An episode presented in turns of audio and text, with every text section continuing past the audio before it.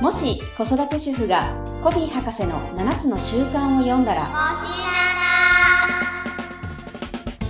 この番組は、フランクリー・コビー・エディケーション・ジャパン株式会社の協力でお送りします。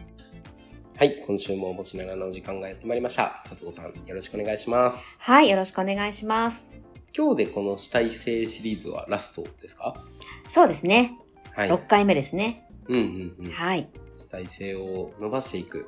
こう子供の主体性を育むためにはどんなポイントが必要なのかっていうのうで、ん。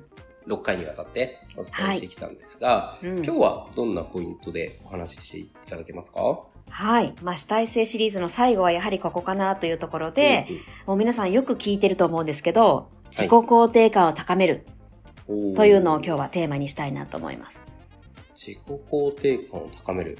う。うんまあ、当然大事ですよね。自己肯定感低い人が主体的になれないですもんね。慣れないですようね。ん。自分なんか無理だって思いながら、ううん。主体性を持っているみたいな、うん。そんな矛盾ないじゃないですか。うん。やっぱり自分のことを認めて、こう自分に期待している状態の方が主体性は伸びるよねっていう、そんな話ですよね。そうですね。うん。うん。そのためにできることってどんなことがあるんですかははい。あのですね、まあ、今回の主体性シリーズの、い。えっ、と、3回目うんうん。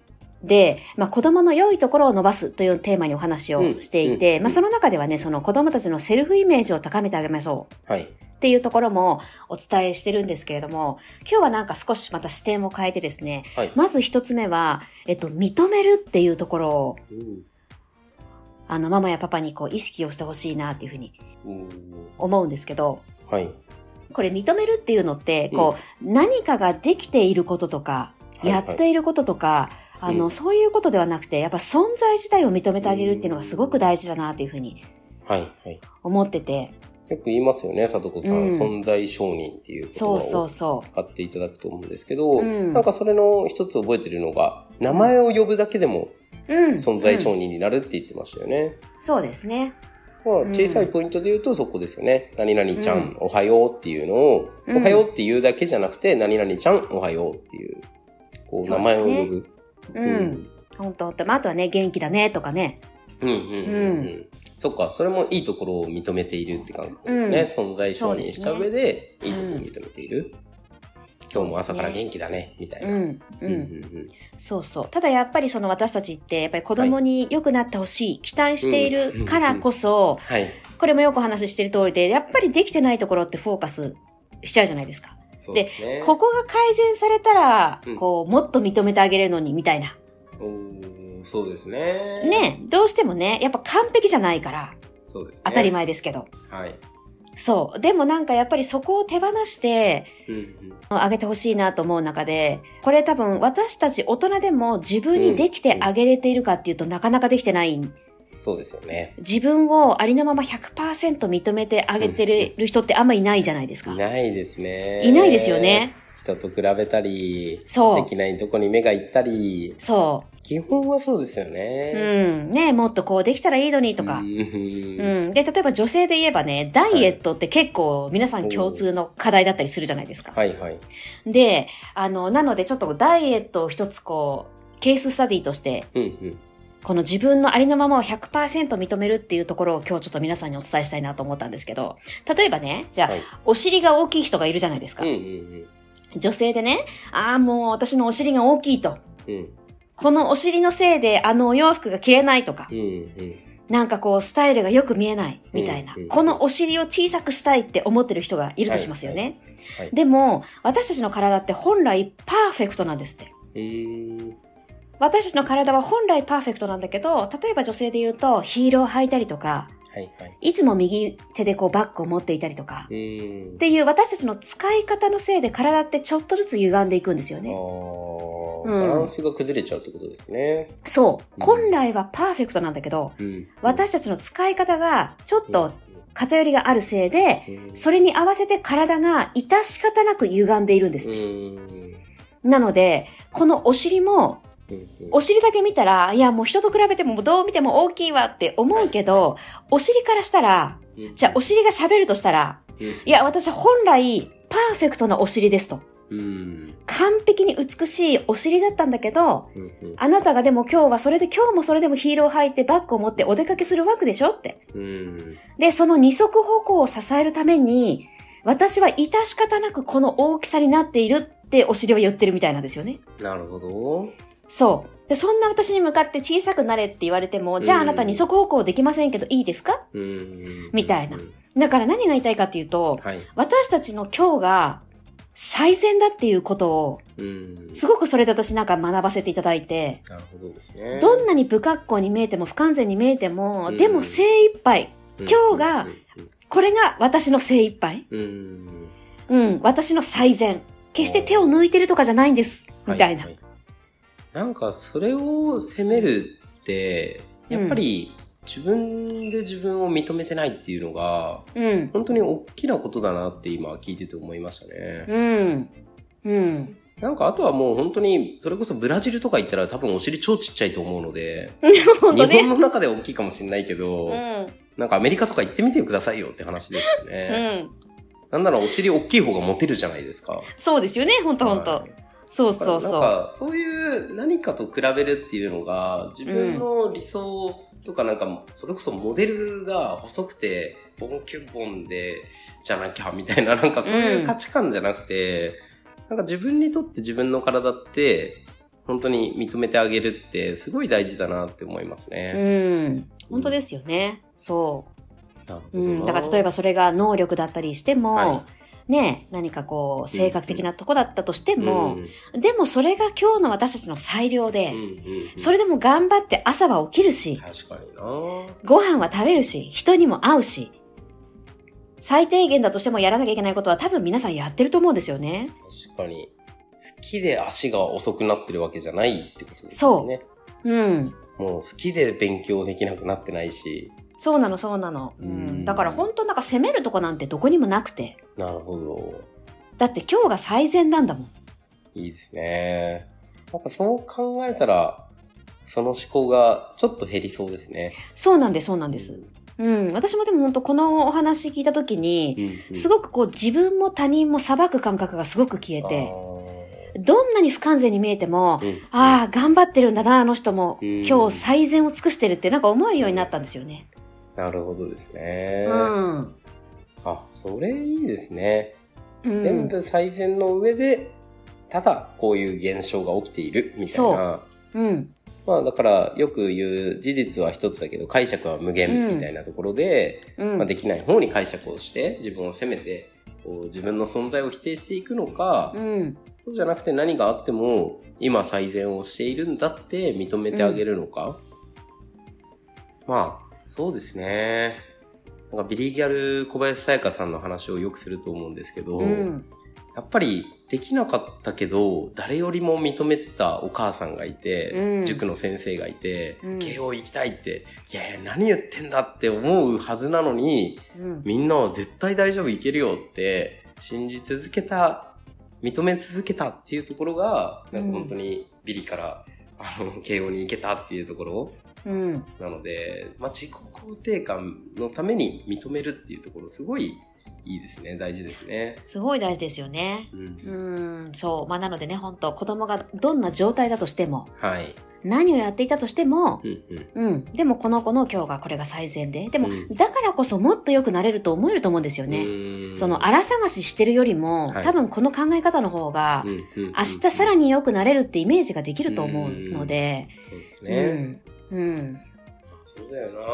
まあ、期待がそうさせてしまうのもわかるんですけど、うん。でももう100%最大限頑張っているっていうパラダイムで見てあげましょうっていうのは一つあるかもしれませんね。そうですね、本当。あとは本当、あの、さっき言ったように、ママやパパもご自身のこともね、そうやって見てあげてほしいなと思います。そうですね。自分にできないことを子供にはできないですからね。そう。うん。だからね、今日例えば怒鳴ってしまったとか、うんうん。イライラしてしまっても別に全然 OK。うんうんうん。でもちゃんと家は回ってるわけでしょって。そうですね。うん。子供も健康なわけでしょって。うんうん。っていうふうにね、なんか自分に、いや、まずはね、ママやパパが言ってあげてほしいなってすごく思いますね。なるほど。うん。他に自己肯定感を高める上でどんなポイントがありますかねはい。もう一つはですね、あの、はい大きく見る。大きくこれ、えって感じかもしれないんですけど、はいえってこ思いれま、した要はですね、あの、はい存在を大きく見てあげるっていうことなんですよ。ね。はい、はい、はい。うん。さっきの認めるにじゃあ近いそうでですすね。ね。うんうんうん、うん。だから、なんだろう。これ、まあ、パラダイム。うん。親のパラダイムのところにかかってくるかと思うんですけど、はい。うん。なんか、この子は、自立できる子と思うのか、うんうんうんうん。大きくなった時に、社会に大きなインパクト、大きな影響を与える子供だって見てあげるのとでは、うんやっぱり違うと思うので、なるほど。うん。この存在自体を大きく可能性を信じて見てあげるっていうう、んこのパラダイムがあると、うんすごくいいなと思いますね。あーうん。まあ、これも自己承認にうん。かかってくるとこでしょうね。うん。自分なんて小さな存在だって思ってると、その小さな存在から生まれた子供はもっと小さな存在になっていくってことです よね。まあ、どんどんなんか縮小していくみたいそういなうことですよね。感じですよね。うんうん。でも確かに、イチローだって、大谷翔平だって、生まれた時はただの子供じゃないですか。うん。なんか生まれた時からね、3割打者だったわけでもないし、うん。両党だったわけでもないわけじゃないですか。うん。だから、誰もがその可能性があるのに、うん。それを潰している、まあ、バッキーの名言ですよね。はい。うん。本当ですね。 1万人。そうですね。はい生まれた時は皆天才。うん。しかし大人によって9999人はうっかり凡人にされるっていうう。ん。うん、いや、本当そうですよね。そうですよね。うん。うん。なんかだから、その、大きく見るっていうところは、確かに今の、ね、全員天才なんだけど、ほぼ、まあ、0.1%以外は、全員凡人にさせられてしまうっていうのは、うんいかに周りが小さく見てしまっているかっていうことですよね。そうですよね。だから凡人だと思ってるから凡人になってるわけですよそうですね。よね。うまあ、ん凡。人になるってパラダイムで見て凡人を育て上げてるんですからね。そうそうそう。だから見事に目標達成してるっていう感じですけど。そうですよねう。ん。はあ、うんなんか大きく見るコツじゃないですけど、うん。なんかどこからパラダイム変えていったらいいんですかね。ああ、これまあ私の場合はなんですけど、はいあの、そもそも私って子供はお預かり物だと思ってるんですよね。うーん。そう。あの、たまたま私がお預かりして、うん。二十歳になったら社会にお返しするものうん。うんっていうふうに思ってるので、あの、もちろん私が産んでるんですけど、だからこそなんかこう別人格っていうのが最初からすごくあって、なるほどですね。うん。だからなんか、例えば、あ、私がこういう性格だから、私の能力がこうだから子供もそうだろうとかは全くないんですよ。うーん。なるほど。私はここまでしかいけないかもしれないけど、はいでもそれとこれとは別みたいな。うん。うん。でもそもそもその社会に大きな影響を及ぼしていく人材をお預かりしてるって思ってるのうんで、うん。そういうことですよね。うんなんか、本当に自分のことも凡人だと見て子供もそこから生まれたから、さらに凡人みたいな考さらえに方凡人。ではなくて、うん。あ、まあ、本当にね、大きく見るっていうために、自分との別人格、まあ、う二 ん。十歳まで育てるためのお預かり物っていうふうに考えると、確かに全然違っていいっていう話になりますしね。そうですね。なんかこう切り分けができるようなうん、うん、うんうん。は感じがい。しますしね。確かにそうですね。うんなんかそれは一つヒントになりそうですよね。うん。うんなんか親と比べることとかって多いじゃないですか、まあそれをしてこられたから自分が、うんそういう教育を受けてきたからだと思うんですけど、うん。お母さんにいてこうだねとか、うんよく言うじゃないですか、うんうんうん。そんなに似ないじゃないですか本来そは、んなにね、似ないですよね。はい顔とかは似るけど。うん 性格までね、うあん。の頭の出来まで似るわけじゃないんだから、うんなんかそれを刷り込まないでほしいですよね、そうですね。なんなら親を超える存在であってほしいじゃないですかうん。うん。きっと親たちはみんな自立して自分たちよりいい人生を送ってほしいって願うのであれば、うん。うん。そういう刷り込みは本当にやめた方がいいかもなって思っちゃいますね。そうですね。ほんとほんと。なんか我が家だと、例えばこう、英検の話とかするときあるんですけど、はいあの、私も夫も英語を喋るので、うんう二ん。人で英検一級持ってるんですけど、はいはいただ、あの、私が取ったのって確か高3だったんですよね。うんうんで、今長男高2で、うんうんで、今もう彼は2級までは持っていうんて、うんあ、11までは持ってるのかなはいはい。で、次1級なんですけど、うんまあでもマミーとダディが高3で取ったんだったら高2では無理よねって言ったりすることがあるんですよ。おーだから、いやいや、全然関係ないからう、んうんうんみたいな。うん。私と夫のその出来と、うんあなたの出来は何ら関係はないかなるほらど、別に本気でやろうと思ったら今でもすぐ取れるはずだよ。うん言ったりとかうんうんうんうん。なるほどですね。うん。まあ、子供もそうやって作っていくってことですようん。ね。うん。親がこうだったから、自分もこう。まあ、このレベルまではいけるなと思ってるかもしれないし。そうですね。うん。でもなんか、スポーツの話とかを聞くと、親子の話とか聞くと、うん。親を抜いてやるっていう、うん。こうなんて言うんでしょう。親が例えば日本チャンピオンだったら世界チャンピオンになるじゃないですけど、なんか超えてやるっていう気概を持ってると、なんか当たり前日本チャンピオンが当たり前の状態になってるんですようね。だかん。うん。ら終わりを思い描いてるわけですよ。世界チャンピオンになるって。だから、結果それが生きているだけであって、別に、うんあの、日本チャンピオンの子だから世界チャンピオンになったわけではなさそうだなって今の話聞いて、うん。なんか常識のレベルが違っただけですよね。そうですうね。んうん。でもなんか多くの人が、それこそじゃあ、何々になる、プロ野球選手になるっていう風に決めているから、うんなってそこそこの選手で終わってしまう。うん。まあ、二軍だってプロ野球選手じゃないですか、一応。うん。確かに。だから、そういうプロ野球選手になって子供たちに夢を与えるとか、うんなん。かそういうことを描いてる人が、やっぱり自己肯定感も高く大きく見てるなっていうのはうん。ありますよね。そうですね。うんうん。なんかあと子供に親のできなかったことを押し付けるって一番やっちゃいけないのここかもしれないですね。はああ、そうですね。い、自分はなれなかったから、プロ野球選手になってくれって、プロ野球選手になろうとするから、うんなって終わっちゃうというか。そうですね。確かに。うん。うん。なんかすごいいろんなことに、こう世の中のエピソードにつながりそうだなっていうのは今思いましたね。はい。ありがとうございます。はい。他にはどんなポイントがありますか自己肯定感を高めるために。はい。これ、三つ目はですね、こはれいちょっと、あの、耳が痛いところうんうんになってくるんですけど、まあ、これもよく、もしながではお伝えしている、はいやっぱり親がロールモデルとして生きる。うわーもうここですね。はい。はい。これでもあれですよね、7月の竹村副社長が来てくださった時も、親の役割の一個として、うん模範として生きるっていうのがありましたよね。そうですね。うん。うんこれも、でも別にハードル高く、模範ってことは言ったからできなきゃいけないとかではなく、うんうんうん言ってやっている、やろうとしている、努力している姿を見せる、でもロールモデルですよね。そうですね。うん。うん。あと最近よく聞くのはですね、やっぱり両親の仲がいいと子供の自己肯定感は高まるっていうのは、自分のお子さんから言われたりとか、うん、うん、うん、もう子供たちが大きくなってきて、うん。そ、の結婚記念日とかね、両親の。はい、はい。いやでもやっぱりそのパパとママの仲が良かったから、僕は、はここまで自己肯定感高くなってこの結果が作れたんだと思うっていうふうに言ってもらったっていう人とか結構最近多くて。なるほど。うん、だからやっぱり私たちが思ってる以上にう、ん、うん。うん、それも結構関係あるのかなと思うと。まあそうですうよん、ね。うん、基本的にずっといがみ合って仲悪い親を見てて、うん。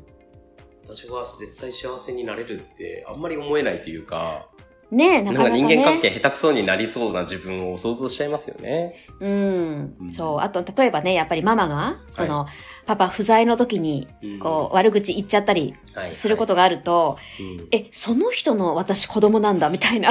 確かにそうですね。でね、結構思っちゃうんですって。うん。うん。確かに親のダメなところを言われてたら、そどのうして人もの遺ね伝子を引き継いでる自分ですもんね。うん、うん。あ、じゃあ同じじゃんってなってきますかそうら。ですようね。ん。だから私はってそ自己肯定感下がっちゃいますよう。ね。うん。ね私なんかこう、ダメな自分を肯定してしまうというか、あうん、だからダメなんじゃ、みたいなう。んうんうんうんうん。じゃあもうこの辺だな、みたいなね。うん。 着地をね、思い描いちゃいますよね、終わりを。そう。う。うんんなるほどなうん。モデルとして生きるなんかどんな親であったらいいんですかね子子供になって、ほしい親というか、まあ、社会人像を、うんまあ、自分がそこに向かって努力してる姿でいいんですかね、うん。そうですね。うん本当あとはやっぱ今言ったように、例えばじゃあ子供が結婚式の時にメッセージを言ってくれるとしたら、はいね、お母さんとお父さんのこういうところがあったおかげで僕はこうなれたって言ってもらえるとしたら、自分は何て言ってもらいたいかなっていうのを考えて、もしそこでね、パパとママの仲がいいからって言ってもらいたいんだったら、そこの模範を見せればいいし。なるほどですね。うん。いや、お母さんが常に努力する背中を見せてくれたからって言われたいんだったら、そこの模範になればいいしあ。あ、いいですね。うん。確かにな。なんか僕が今親に言うとしたら、うん。やっぱり二人が僕を信じてくれたから、うん。なんか最後、一歩は道を踏み外さなかったし、うんうん。こうなんか人のためにっていう生き方を親から見せてもらったなっていうのはすごく思うので、うん。なんかそういうふうに育てたのか何なのかは、あの、 わかりませんが、うん。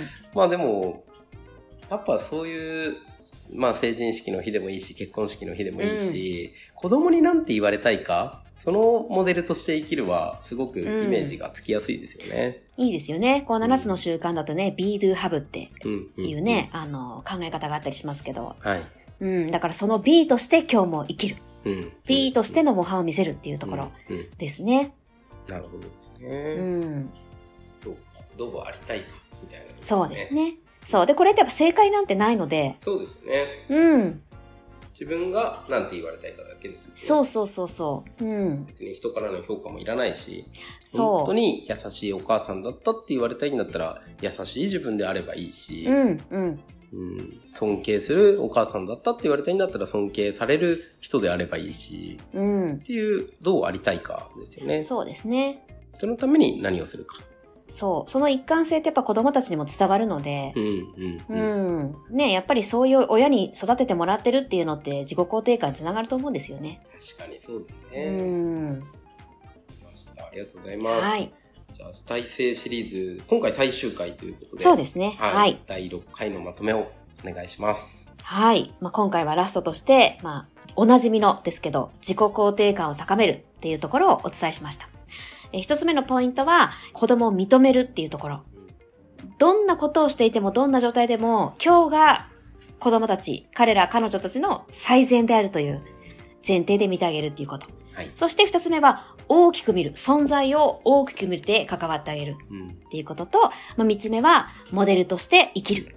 この3点を今日お伝えしましはい、親が模範っていうのはすごい大きいですねた。うん。うん、なんかそこから自己肯定感っていろんなところにあの伝わっていきそうだなっていうふうに改めて今日聞いていて思いました、はぜい。ひ皆さんもあのどうありたいかを決めてやってほしいですね、はい。